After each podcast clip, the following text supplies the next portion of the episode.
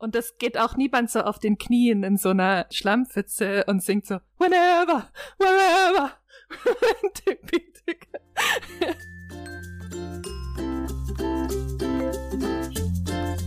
ich lese was, was du auch liest. Der Buchpodcast.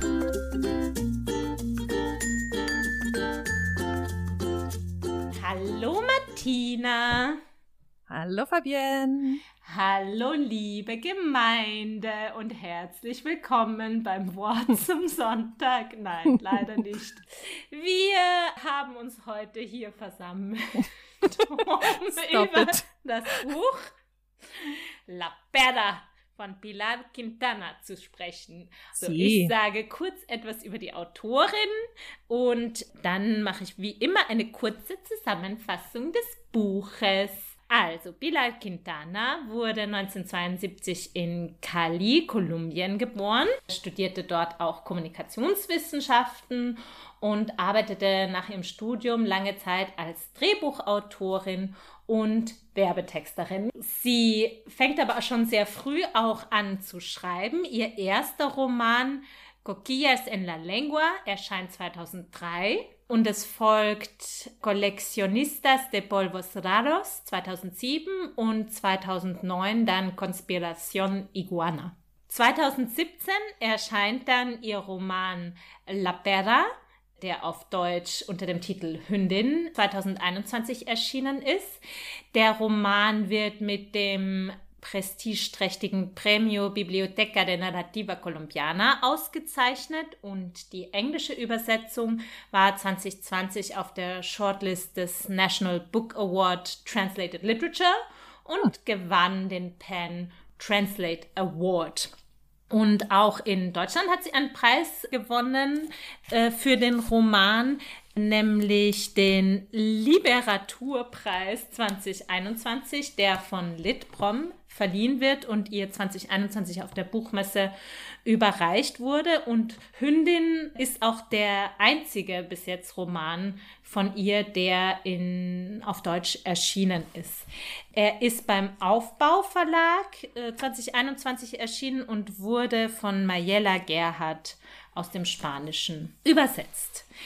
Ich glaube, wir werden wahrscheinlich noch über den Titel sprechen, der ja im Spanischen und auch im Englischen, also es wird, glaube ich, im Englischen sofort klar, die Doppeldeutigkeit des spanischen Originals, nämlich auf Englisch wurde der Roman mit The Bitch übersetzt. ah, ja. Und das ist natürlich so eine Bedeutungsebene, die im deutschen Titel oder im deutschen Wort Hündin nicht so präsent ist.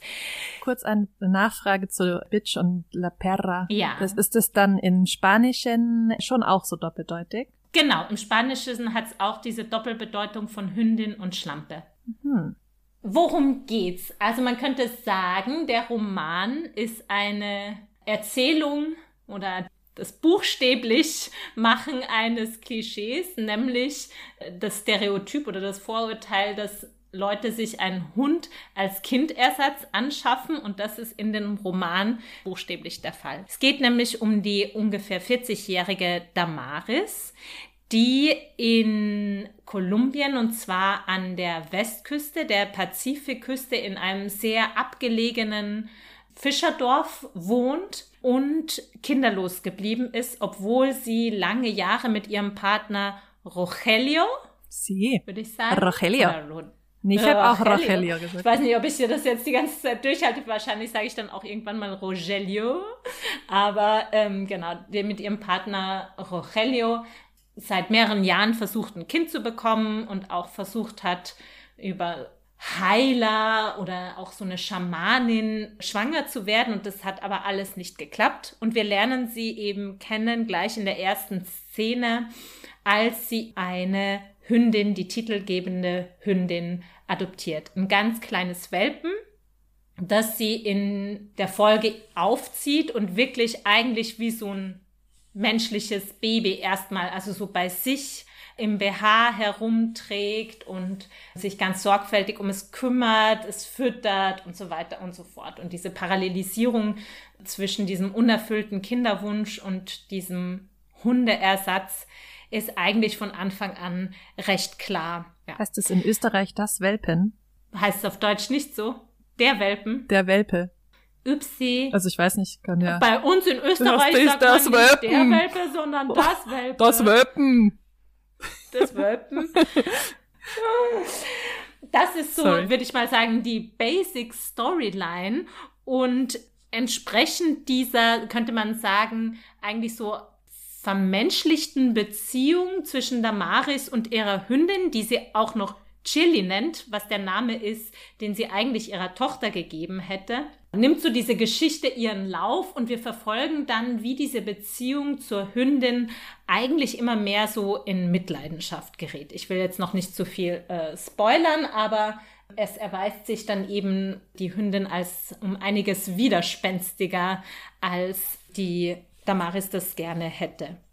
Das ist so ein bisschen zum Plot und ich glaube, was man aber auch noch über diesen Roman sagen kann und was so ganz zentral ist, glaube ich, ist die ähm, Verortung des Romans und ist eigentlich der Schauplatz, wo der spielt, nämlich diese Westküste Kolumbiens ist, wie auch Bila Quintana in Interviews immer wieder sagt, auch in Kolumbien selbst eigentlich wie so ein, ja, so eine Art hinterwäldlerischer Ort. Also es ist sehr abgeschnitten vom Rest des Landes. Es gibt auch nicht viele Leute, die die Region wirklich kennen. Es gibt sehr viele äh, Vorurteile oder so Bilder darüber. Also einerseits ist es so diese sehr verwunschene und auch krasse Natur gibt mit dieser Steilküste und dem Dschungel und eben dem Pazifischen Ozean. Es ist aber auch eine Region, die sehr stark geprägt ist von Armut und sozialer Ungleichheit und den Konflikten Kolumbiens äh, dem paramilitärischen Konflikt, der sich ja schon seit Jahren zieht, Drogenbanden, Drogenkriminalität. Und das alles spielt in diesem Roman auch auf sehr subtile Weise eine Rolle. Und es ist eben einer der wenigen, wenn ich glaube, mich nicht irre, sogar der einzige Roman, kolumbianische Roman bis jetzt, der in dieser Region angesiedelt ist, weil eben die meisten Romane, wenn sie, also kolumbianische Romane, wenn sie vom Meer handeln oder von der Küste, dann ist es eher die Atlantikküste, also die Karibik. Aber auch darüber können wir, glaube ich, noch mal sprechen. Also über das Sozialgefüge auch dieser Region, die auch in den mh, Figuren eine zentrale Rolle spielt. Ich glaube, mehr würde ich jetzt eigentlich, oder habe ich noch irgendwas ganz Wichtiges vergessen? Also es gibt noch ganz viele Backstories, aber ich glaube, die werden wir dann im Laufe des Romans, äh, der Diskussion wahrscheinlich eh noch mal ansprechen, oder? Ja, und gleichzeitig finde ich, gibt's auch nicht so viele Backstories. Also ich finde, es ist eigentlich ein recht simples Büchlein. Ja. Also mhm. es gibt schon ein bisschen so Hintergründe, Ja. aber nicht so viele. Es ist so sehr dünn. Ja. Auch 150 Seiten oder so. Ja, und es ist auch, das muss man vielleicht auch noch dazu sagen, weil natürlich, wenn man Kolumbien und Literatur sagt, dann ploppen natürlich sofort die Sprach, äh, die, nein, die Sprechblasen im Kopf auf und die Stichwörter Gabriel García Gabriel García Márquez. äh, Cientos años de la solitud, Realismo Soledad. Mágico und so weiter und so fort, dann hat man natürlich so ein überbordendes lateinamerikanisches Imaginäres im Kopf und dieses Buch ist wirklich gar nicht so. Es ist sehr reduziert, es ist eine personale Erzählsituation, also es ist sehr stark fokussiert auf Damaris, aber es ist vom Stil und von der Prosa her extrem reduziert. Und es ist zwar sozusagen diese Landschaft oder dieses Setting ist so sehr zentral, aber es driftet überhaupt nicht in das ab, was man, glaube ich, so viele europäische Leserinnen sehr stark mit der lateinamerikanischen und gerade mit der kolumbianischen Literatur verbinden. Aber darüber können wir bestimmt Und auch das noch geht auch sprechen. niemand so auf den Knien in so einer Schlammpfütze und singt so whenever, wherever. Was ja auch Naja, ich weiß Ein großer kolumbianischer Intertext also, ist. Man muss dazu sagen, die Damaris und ihr Mann Rogelio, die leben eben auch sehr verarmt und eine ihrer Jobs, könnte man sagen, ist, dass sie sich um das Haus, die leben in so einer an der Steilküste, da wo eigentlich vor allen Dingen die weißen, gut situierten Stadtbewohner ihre Ferienhäuser haben und da leben sie auf einem Grundstück einer weißen Familie, der Familie Reyes, also der Königsfamilie könnte man sagen.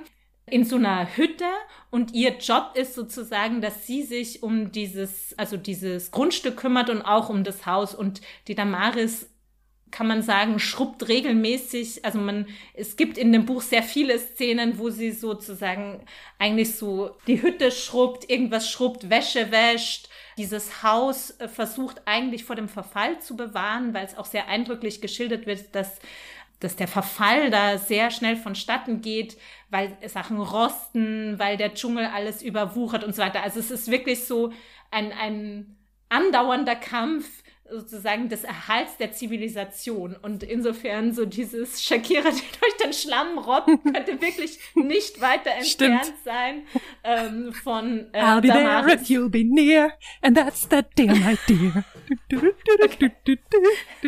Glad we got that Okay. out of our system.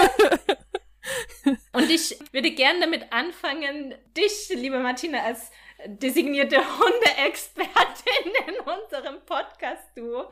Nein, aber lustigerweise ist das ja jetzt mittlerweile schon der dritte. Der dritte Was Hund, hatten oder? wir? Wir hatten The Friend. Dann den Doggo bei Hinter der Tür. Ja, und jetzt La Perra. Zum ersten Mal könnte man sagen, eine Hündin in unserer literarischen Tier-Mensch-Reihe, die ich hiermit, weil drei sind eine Reihe, kann man sagen. Jetzt ist es soweit. Wir haben jetzt äh, hier eine Hundereihe. Wie, wie du das fandest, wie, wie sozusagen dieses Tier-Mensch-Verhältnis für dich oder dieses Verhältnis zu dieser Hündin empfunden hast. Hm. Das ist eine ganz schön schwierige Frage, ja. Ich weiß nicht. Ich finde, es fällt ja schon sehr schnell auf, das hast du ja auch gesagt in deiner Einführung, dass das hier so einen, also der Hund ist jetzt eigentlich hier nicht, ne, der ist nicht als Hund irgendwie relevant. Der ist eigentlich ja, wie du schon gesagt hast, so ein Ersatzkind. Und dann gleich, und später, das hast du ja noch nicht gesagt, wird ja der Hund dann trächtig Mhm. und bekommt nochmal selber Kinder oder halt Welpen. Und dann ist das quasi so die Projektionsfolie für Damaris, äh, dieser Fruchtbarkeit, die sie nicht hat und so. Und ich finde, so ist so der Hund als Hund eigentlich nicht so super relevant.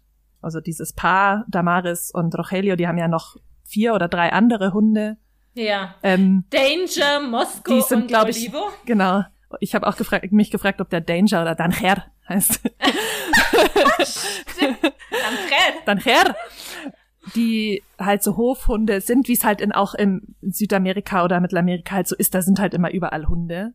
Die Hündin ist dann halt so ein bisschen außen vor, weil das halt Damaris' Hündin ist und am Anfang ist die ja schon sehr babyartig. Da trägt sie sie ja auch so in ihrem BH immer rum, weil sie sie ja Mhm. adoptiert, als sie eigentlich noch sehr, sehr klein ist und noch sehr, auf sehr viel Pflege angewiesen ist und wo auch noch nicht klar ist, ob die, diese sehr jungen Hunde da das überhaupt überleben können. Deshalb trägt sie sie immer so ganz nah am Körper, halt so babymäßig. Ja, und dann kommt ja eigentlich auch eine lange Abwesenheit dieses Hundes.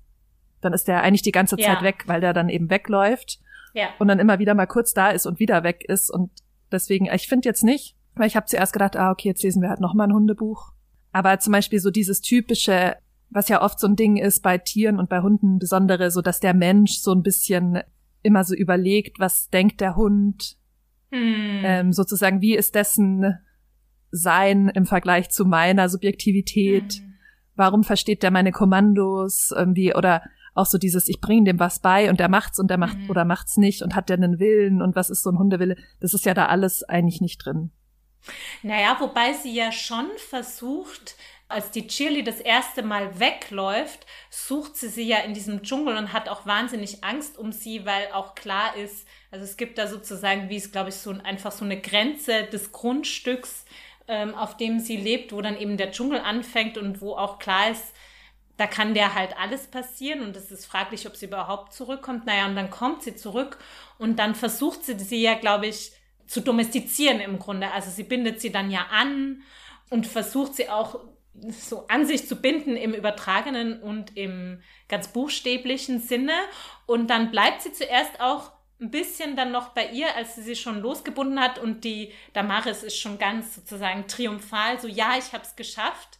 Und dann verschwindet sie aber wieder und dann kommt sie, ah ja, nee, genau. Und dann ist es ja so, nee, dann ist es ja so, dass der, ihr Mann, der Rogelio, sagt, ja, kein Wunder, dass die nicht mehr wegrennt, die ist ja trächtig. Mhm. So, und sobald dann sie aber diese Welpen geworfen hat, verlässt sie die ja auch oder sie, das eine isst sie ja mhm. sogar, so eins von ihren Welpen. Der Hund, also und nicht haut dann aber sofort wieder ab. Also es ist ja schon so dieser Versuch einer Domestizierung, der immer wieder an diesem Hund scheitert. Ja, aber es ist nicht so dieses, was ja manchmal eben ist, gerade wenn Hunde in der Literatur vorkommen, so dieses Meditieren darüber, was ist denn der Hund Die und was ist der Mensch, und, und, so, genau. Beispiel. Sondern ja. da ist es ja so, dass eigentlich diese Hündin ein Kindersatz ist, bis die Hündin Mutter ist und dann in so ein Konkurrenzverhältnis ja. zu Damaris tritt. Ja.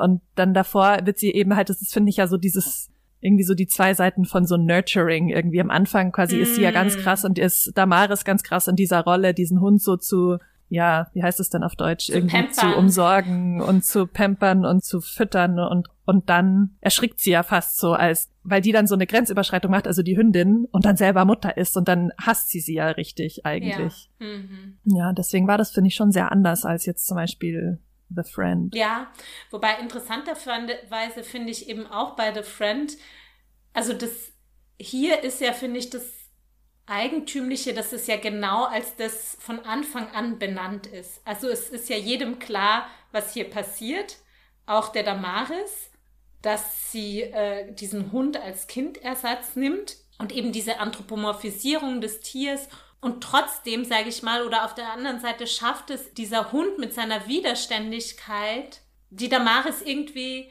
herauszufordern. Also es ist, finde ich, nochmal anders als bei The Friend, wo ja diese anfängliche Distanz zwischen der Ich-Erzählerin und dem Hund ja dann in sowas übergeht von Companionship, wo der mhm. Hund ja dann wirklich so dieser Freundersatz auf eine Art wird. Und das kippt halt hier total. Und ich musste auch, komischerweise, weil es wird in Rezensionen, ist so der, der große Aufmacher ist immer Mutterschaft. Das ist so das Thema. Und so mhm. hatte ich mhm. das auch zum ersten Mal von diesem Buch gehört. Also in Bezug auf diese Thematik und was du auch jetzt gerade geschildert hast, diese ambivalente Beziehung oder dieses, diese beiden Seiten irgendwie von Mutterschaft. Einerseits so dieses Nurturing, und vielleicht dann auch so bedingungslose Liebe bis zur Selbstaufgabe und eigentlich sowas zu machen, was man eigentlich nicht macht. Also eigentlich versteckt Damaris ja auch so ein bisschen, wie sehr sie diesen Hund pampert vor zum Beispiel Rogelio, weil sie weiß, dass der das also nicht verstehen würde oder judgen würde.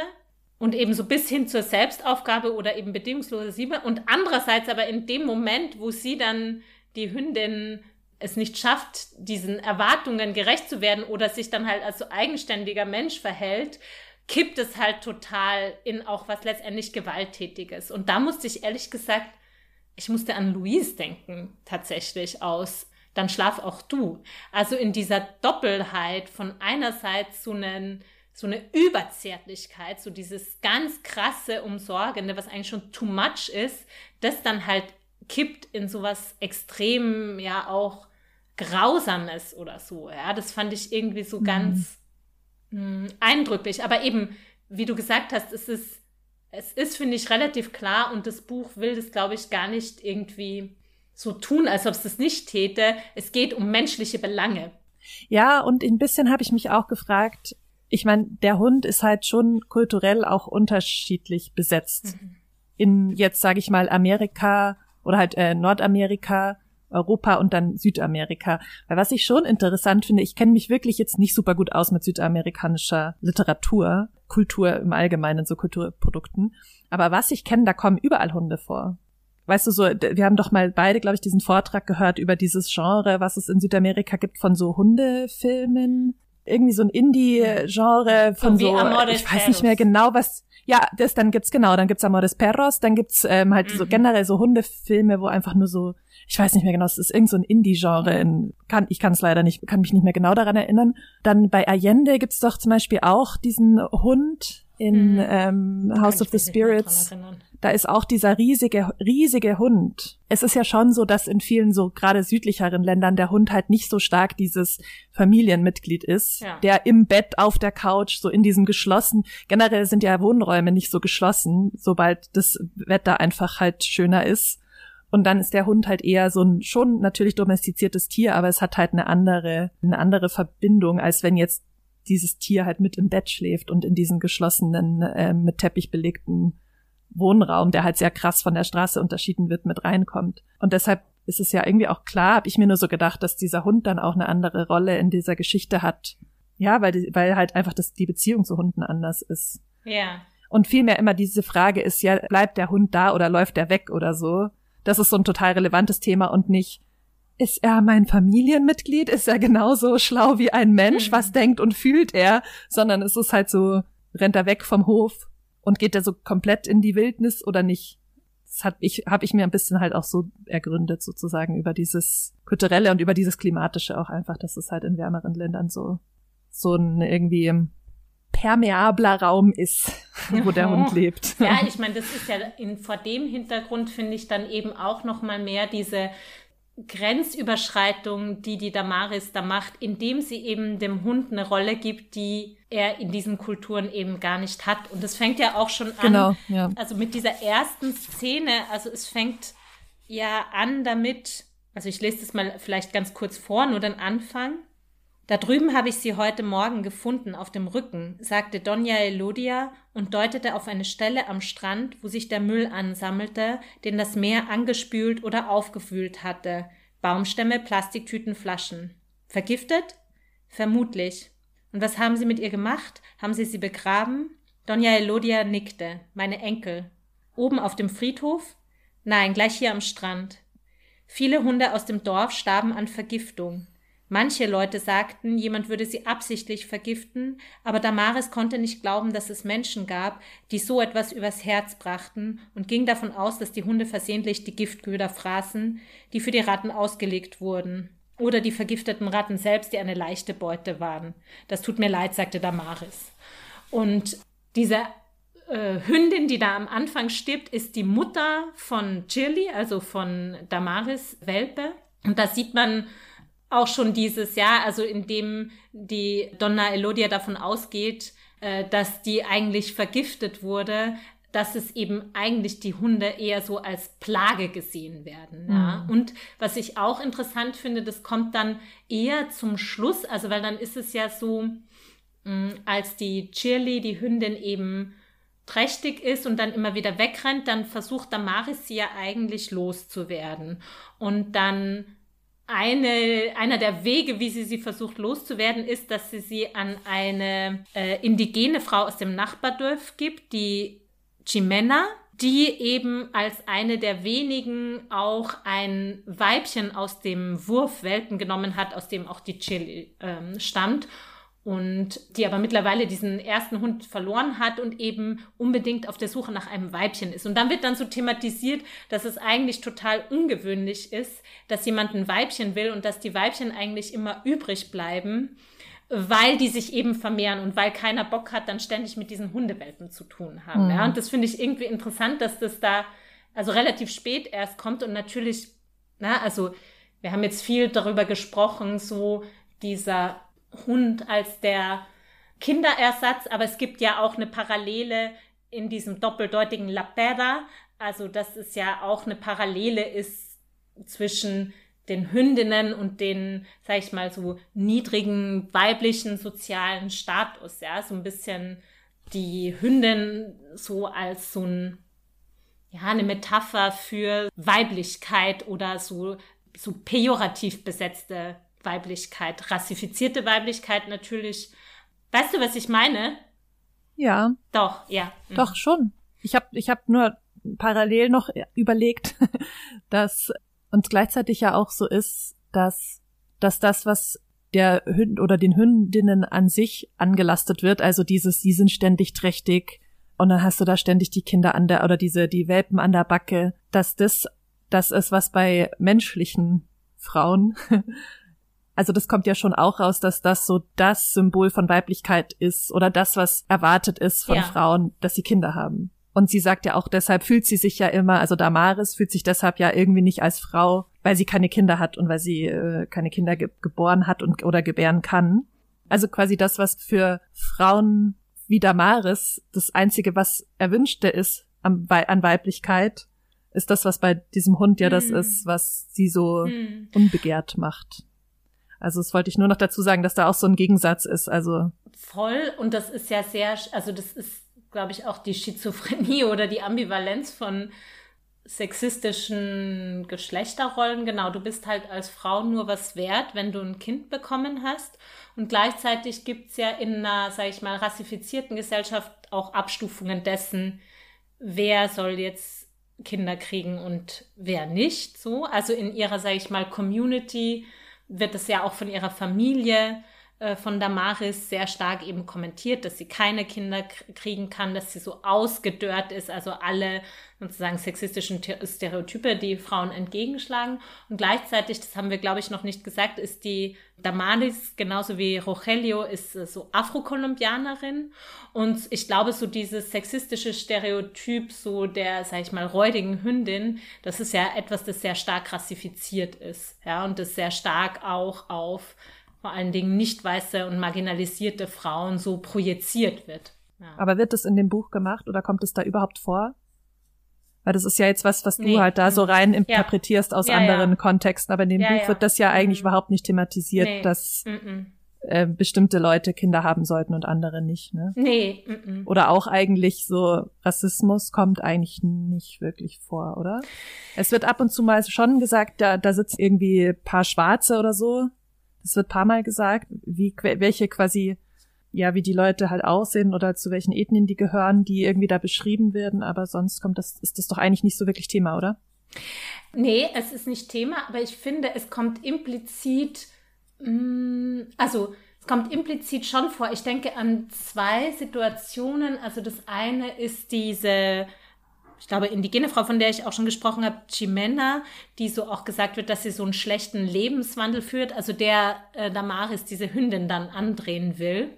Es gibt so eine Szene, weil die Hündin bleibt nicht bei dieser äh, Chimena, sondern kommt dann wieder zurück zu Damaris und Damaris ist dann total genervt und bringt die wieder zurück in dieses andere Dorf äh, zu Chimena und da wird halt so geschildert, wie Damaris da hinkommt in deren Wohnung oder Haus oder Hütte und sie da halt mit so ähm, mehreren Freunden, Typen so abhängt und halt so im Drogen- und Alkoholrausch ist so. Und ich hatte da schon so den Eindruck, dass es da auch von äh, Damaris so einen wertenden Blick auf diese Frau gibt. Aber es ist nicht, also es wird nicht explizit so benannt, auf keinen Fall. Ja.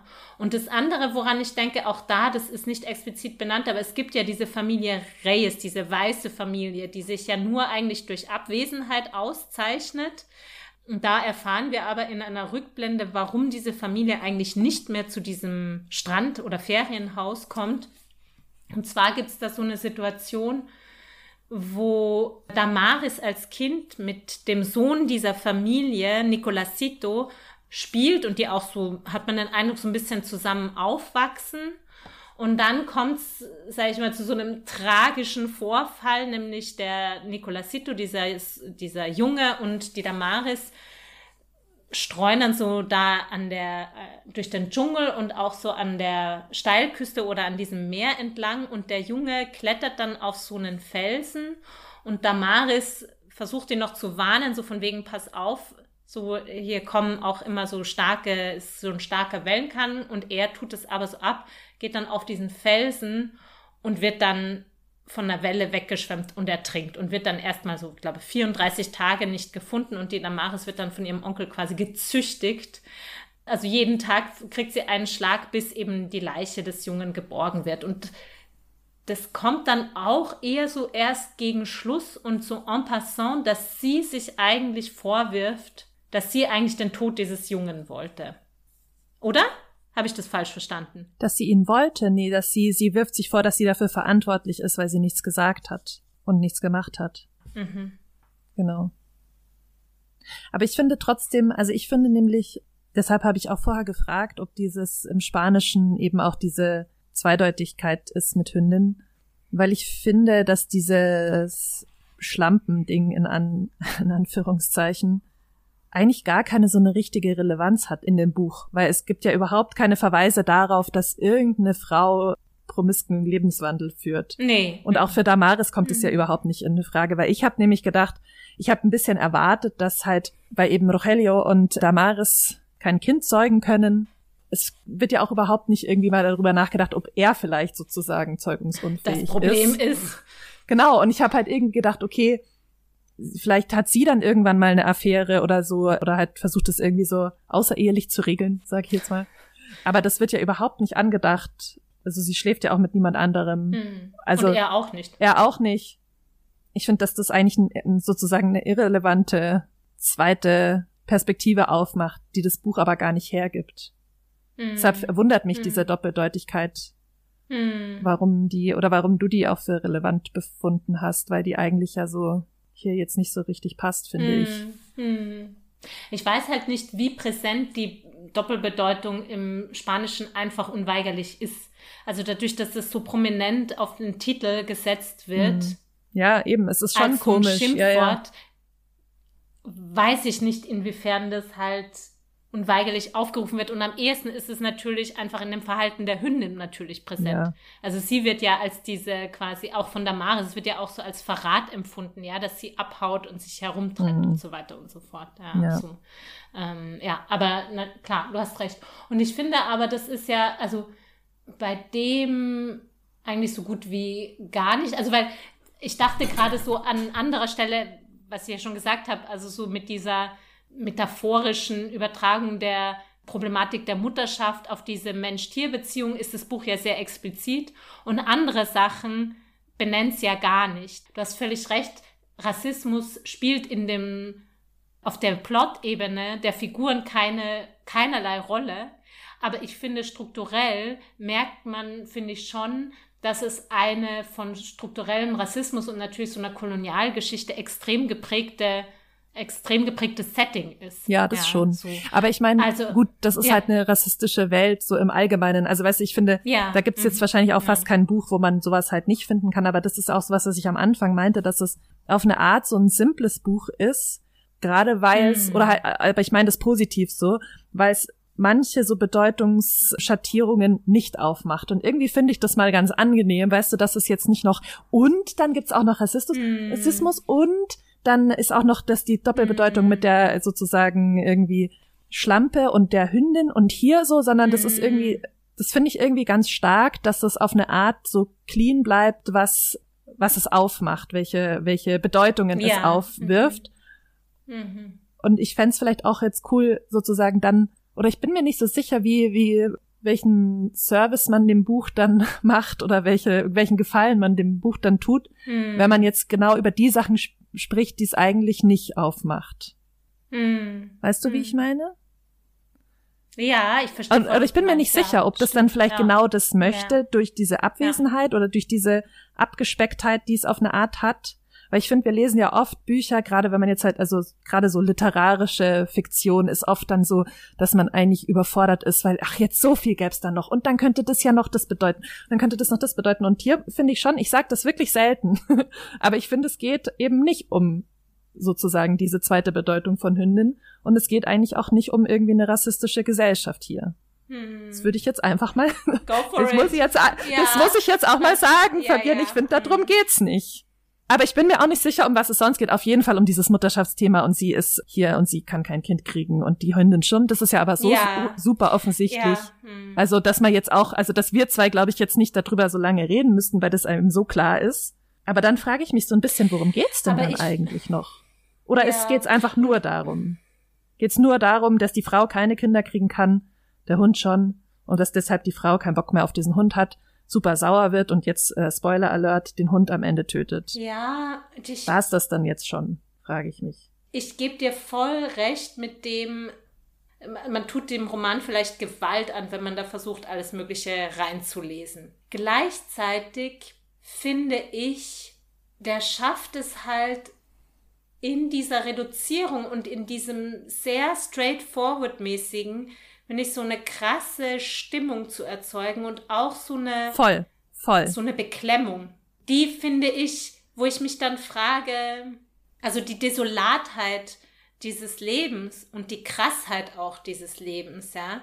Und das aber eben ohne, dass da jetzt offensichtlich sie benachteiligt wird oder ausgegrenzt. Also es wird ja auch so am Anfang thematisiert, dass sie ja schon so ein bisschen also dass über sie geredet wird, dass sie eben keine Kinder kriegen kann und das alle wissen und ihre Cousine und in der Familie und so weiter. Und sie sie zieht ja auch mit Rogelio aus diesem Dorf, das eh schon am Rande sozusagen der Zivilisation ist, dann eben auf diese auf diese, ich stelle mir das halt so vor, dass das dann nochmal so über diesem Dorf auf so Felsen halt so diese Villen da äh, von diesen weißen Stadtbewohnern thronen und sie geht dann quasi innerhalb dieses Dorfes nochmal so mehr an den Rand und es ist auch dann immer so voll der Act von diesem Ort, wo sie da wohnen, in dieses Dorf zu kommen. Da muss man nämlich so eine Steintreppe runter und warten, bis Ebbe ist oder sonst halt durch so einen Fluss warten und so, ja, und das ist halt wirklich so, sie ist so, also literally am Rande der Gesellschaft. Mhm. Und das macht das Buch aber eben ohne da groß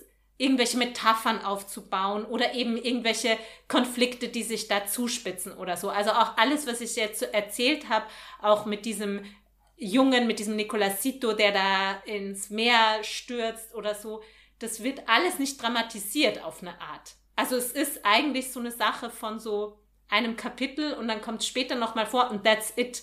Das wird jetzt nicht groß problematisiert, aber ja. ja, es ist halt wirklich so in dieser, aber es schafft es halt so eindringlich, finde ich. Ja, die Desolatheit und die Marginalisierung dieses Lebens irgendwie. Voll. Da stimme ich dir auch voll zu. Also ich finde auch, dass die Stärke mhm. dieses Buchs nicht die Bedeutungsfacetten sind, die es irgendwie total unterschwellig mhm. aufruft, sondern dass es mit dem, was es sozusagen explizit zeigt, so eine krasse, so eine eindrückliche mhm. Stimmung erzeugt. Und da stimme ich dir voll zu. Also einerseits so diese irgendwie sozioökonomische, ja, Desolatheit. Aber ich finde auch irgendwie genau dieses Geografische kommt total ja. stark raus. Also auch so dieses, diese Funktion von dieser Steilküste und dem Meer, was, wie du am Anfang ja auch gesagt hast, was total anderes ist, als wenn du so eine sanfte Karibikküste mit so einem, weißt du, wo du so einen halben Kilometer rauswarten kannst und du stehst immer nur noch bis zum Knie im Wasser. Und da sind halt diese krassen äh, Cliffs irgendwie. Ich habe mir das schon total gut vorstellen können. Und dann auch so diese Funktion von diesem Meer, wo ja entweder immer Menschen verschwinden. Ja hm. oder Tote angespült werden. Es gibt eine Kurzgeschichte von Gabriel Garcia Marquez. Ich kenne die nur auf Englisch, da heißt die The Handsomest Drowned Man in the World und da ist eben auch so ein Dorf in Kolumbien und da wird ein Mann angespült, der ertrunken ist oder der tot ist, so eine Wasserleiche. Und dann ist das ganze Dorf so, hu, wer ist das? Das ist keiner von uns, weil sie machen halt so durchzählen, wir sind alle da kennt keiner. Und dann ähm, projiziert so dieses ganze Dorf alles auf diesen Mann drauf. Also die schmücken ihn dann total, die geben ihm einen Namen, die feiern den, dann am Ende bestimmen sie sogar seine Familie. Also du bist jetzt seine Mutter und du bist der Onkel und dann feiern die den halt so total, weil der halt da angespült wurde und tot ist und sie halt dann irgendwie das Bedürfnis haben, da irgendwie so eine Zeremonie um den darum zu kreieren. Die nähen ihm dann extra Kleidung und so.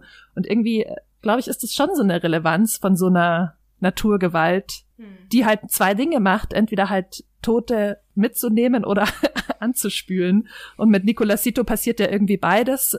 Und ich fand es dann auch interessant, weil ich erst nämlich gedacht habe, als es dann eben so rauskommt, dass Damaris den Hund tötet, also die Hündin Shirley tötet, dann dachte ich, ach, die wirft die jetzt bestimmt ins Meer. Hm. Das wäre ja eigentlich logisch gewesen. Und dann macht sie das aber nicht, sondern bringt sie in den, in den Urwald und überlegt da relativ lange rum, wo genau sie sie dann hinlegt und so fand ich dann interessant, dass es dann da nicht gewählt wurde. Ich dachte eigentlich, eigentlich war das für mich klar, dass das dann da irgendwie so ein Zirkelschluss sein würde mit dem Nicolasito und so. Und das war dann irgendwie wieder nicht so. Was irgendwie für mich so diese, dieser Kern des Buchs war, war diese krasse Stimmung. Und ich finde schon auch, dass der Roman irgendwie was sehr Kurzgeschichtenartiges hat, von der Stimmung her. Also ich, man könnte das wahrscheinlich auch in einem durchlesen, dann wäre es einfach eine sehr lange Kurzgeschichte. Also im Sinne von, wir haben so dieses, ist alles an einem Ort, das ist eigentlich auch alles in einem Zeitraum, man hat ein paar Erinnerungen, aber sehr wenige. Und dann dieses, was man ja oft am Ende von Kurzgeschichten hat, ist so dieser krasse Eindruck, der einem irgendwie bleibt. So fast wie wenn beim Kino so dieser, die schwarze Leinwand mhm. ist und man sitzt noch so fünf Minuten da und schaut nur so, uh. Also ich finde so, so einen Eindruck hat man ja am Ende von dem Buch und ich hatte da irgendwie, kann es nicht richtig beschreiben, was das jetzt, aber ich habe das eben öfter bei Kurzgeschichten, so dass ich das Gefühl habe, diese ganze Storyline ist eigentlich mehr so ein Bild oder eine Szene. Es ist keine so eine runde Einheit, wie es bei einem Roman eigentlich ist. Also so vielleicht auch so dieses Novellenartige, dass dann sowas einbricht oder dass es wie so eine unerhörte Begebenheit gibt und es ist aber auch so ein relativ schmaler Ausschnitt mhm. aus diesem Leben.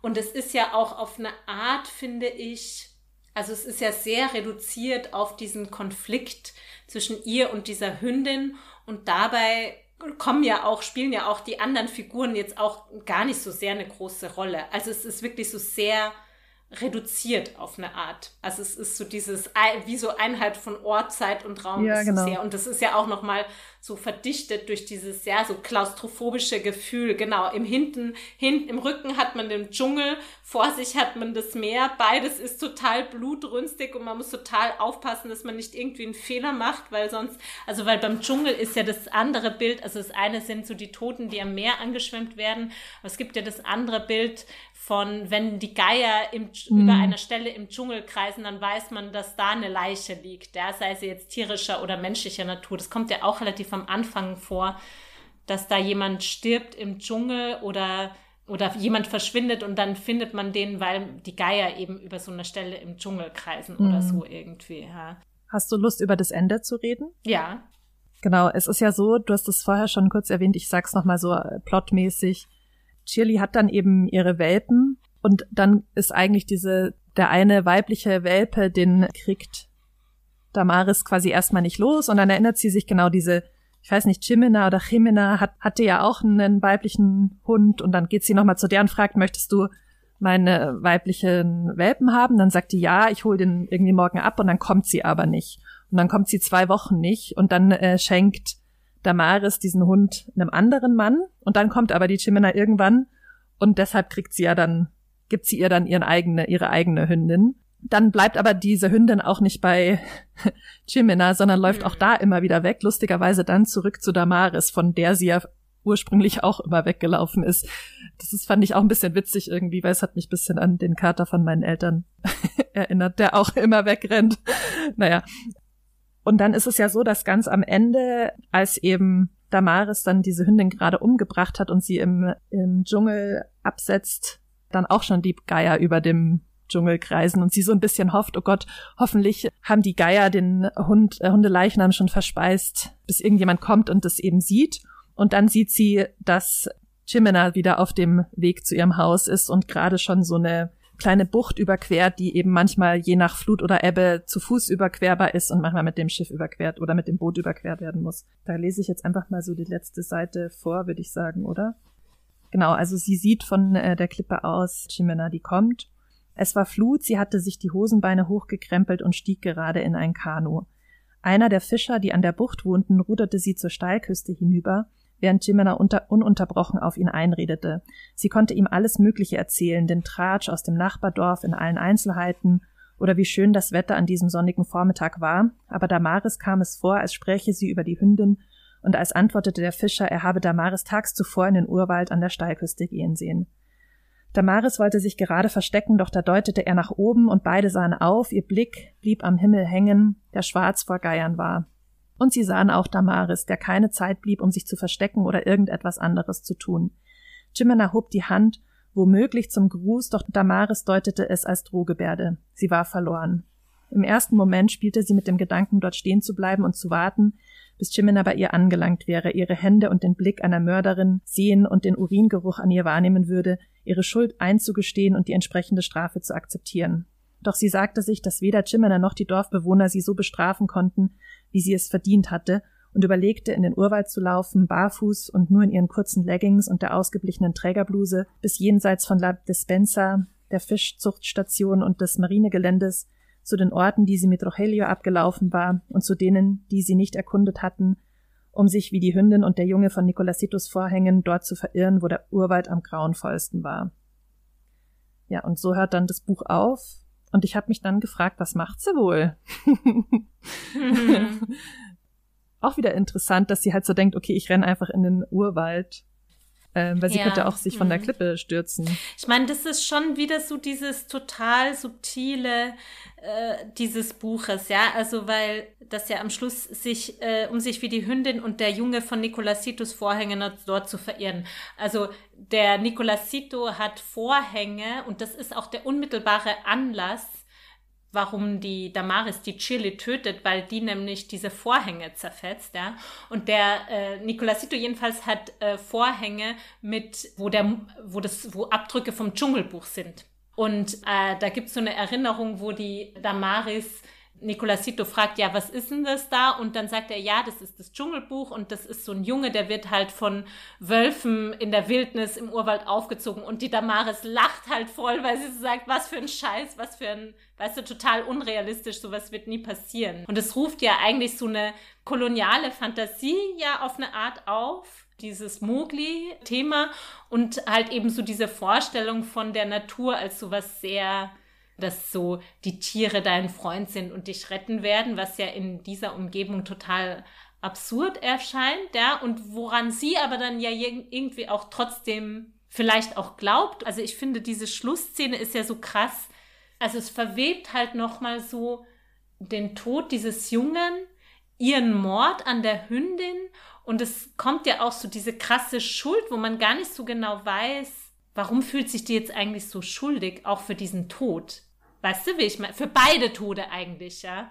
Ja, ja. Aber da habe ich mich nämlich auch gefragt, weil eigentlich glaube ich jetzt, ohne Kolumbien zu kennen, ist wahrscheinlich einen Hund zu töten jetzt nicht so super schlimm, oder? Ja, also ich mein, es fängt ja auch mit einem getöteten Hund an. Genau. Also, um auch zu kommt, sagen, es ist total alltäglich. Ja, voll. Ja. Also es kommt wahrscheinlich vor dem Hintergrund, dass es nicht mehr ihr Hund ist, sondern halt dieser anderen Person gehört hat, jetzt nicht super gut an, dass sie den getötet hat. Aber an sich, glaube ich, ist jetzt ein Hund zu töten kein Mord und auch jetzt mhm. kein großes Ding, weil sie ja auch dann sagt, so die Strafe dieser Dorfbewohner, die sie irgendwie fürchtet, da habe ich mich nämlich gefragt, weil was ich nämlich schon manchmal gemeint habe, dass, dass das irgendwie mitschwingt in dem Roman, ist so ein katholisches Verständnis von Leben und von Mutterschaft und so. Und dass jetzt hier vielleicht mhm. eher dieses, der, weil das kommt ja auch an einer Stelle schon vor, dass die Hündin eben trächtig war, die sie getötet hat. Mhm. Und dass das eben diese krasse Sünde vielleicht ist, dass sie dieses ungeborene Leben getötet hat. Habe ich mich mhm. gefragt. Aber ich meine, andererseits kommt ja das Katholische wirklich null vor. Also als sie auch versucht, schwanger zu werden. Damaris, da geht sie ja eigentlich zu so indigenen Heilerinnen so. Also da ist ja eigentlich mit so Katholizismus. Aber es wird schon als so eine krasse Grenzüberschreitung auch an irgendeinem Punkt explizit so, also sie empfindet das als etwas, das schlimm. Ich meine, andererseits stimmt schon das Katholische, weil es ist ja dann, als der Nicolasito stirbt, und sie eben auf diese Leiche warten, da wird sie ja von ihrem Onkel, wie ich schon gesagt habe, jeden Tag mit so einem Peitschenhieb oder so gezüchtigt. Mhm. Und das hat ja schon auch sowas wie so von, von so einer Buße oder einer Sühne. Ja, also sie, sie wartet ja dann auch oder sie ist total froh um diese Hiebe. Ja, und irgendwie so, schon ja. auch dieses, ja, was habe ich getan, dass ich keine Kinder bekommen kann? Das, glaube ich, wird schon mal so überlegt, ist das irgendeine Strafe oder so. Also klar, es ist auch überhaupt nicht explizit katholisch oder so, aber ich glaube, so in ganz Südamerika kommt man dieses, da halt nicht umhin, ja. um dieses Verständnis. Ja. Und ich habe mich halt nur gefragt, ob das vielleicht diese krasse Sünde ist, die in diesem Hundemord am Ende steckt. Mhm. Mhm. Aber klar, ich weiß es, man weiß es nicht. Mhm. Ja, ja, oder halt, ich glaube, das, was ja explizit fällt in Bezug auf den Nicolasito, was ihre Cousine sagt, ja, du warst ja neidisch auf den. Und auf die Hündin ist sie ja auch neidisch.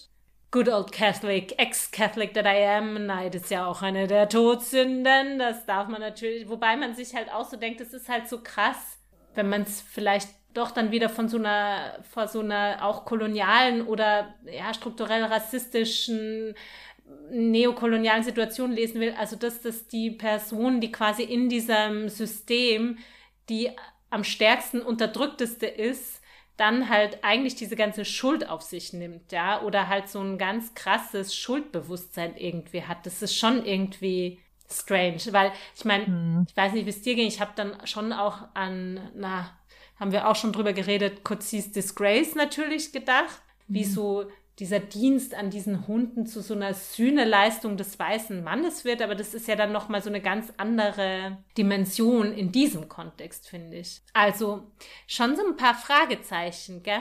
Ja, das meine ich ja. Also es, es lässt einem halt so, es lässt einen so ein bisschen ratlos und verstört, bisschen ja. geschockt mhm. auch zurück. Also ich ja. war schon geschockt davon, dass sie diesen Hund jetzt getötet hat auch ja. einfach so dieses Umschlagen in die, von dieser fürsorglichen Liebe in diese Wut gegenüber dieses Hundes. hm, ja, und dann am Ende hat man halt mehr Fragen als Antworten, aber ist auch okay, ja. glaube ich. Ich finde es mhm. irgendwie okay so. Also, das meine ich auch, ich glaube, das ist auch ganz schön, wenn man das nicht so, oder das Schöne an diesem Buch, dass man das nicht so eins zu eins aufschlüsseln kann. Ja. Hm. Sondern dass man eher so sowas Emotionales mitnimmt und nicht so Rationales ja. oder irgendwie so Intellektuelles. Ja, voll.